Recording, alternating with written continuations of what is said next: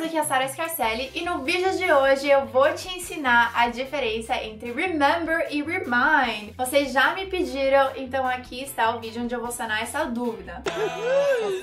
Antes eu quero aproveitar e fazer uma brincadeirinha aqui. Eu quero que você escreva nos comentários a resposta para essa pergunta. What do you want to remember forever? What do you want to remember forever? E nessa pergunta já tem uma dica de quando usa remember e quando usa remind. Aqui eu usei what do you want to remember forever. Então assim, algo que você possa lembrar para sempre. O que que você gostaria de lembrar para sempre? Então quando a gente usa remember, é algo que a própria pessoa pode fazer. Só você pode ir lá, entrar na sua memória e lembrar de alguma coisa. Por isso que eu até vou dar uma dica que na palavra remember tem M-E-M, que pode ser de memory ou de memória. Então fica aí a dica para você. Remember é só quando você mesmo pode acessar sua memória e lembrar de alguma coisa. I remember that. Another example. I can't remember to forget you.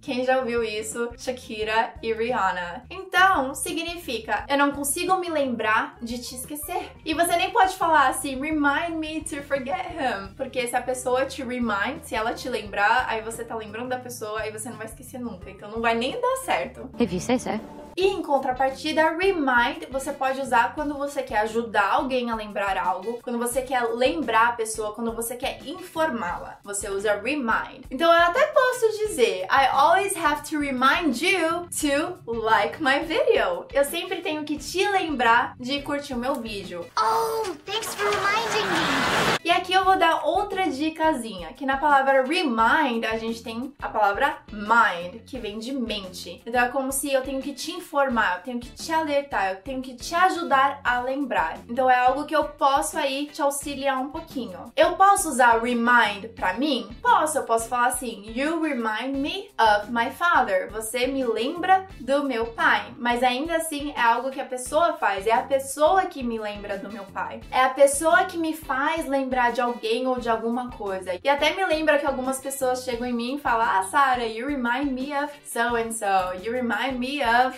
what's your face? Don't know. You remind me of someone.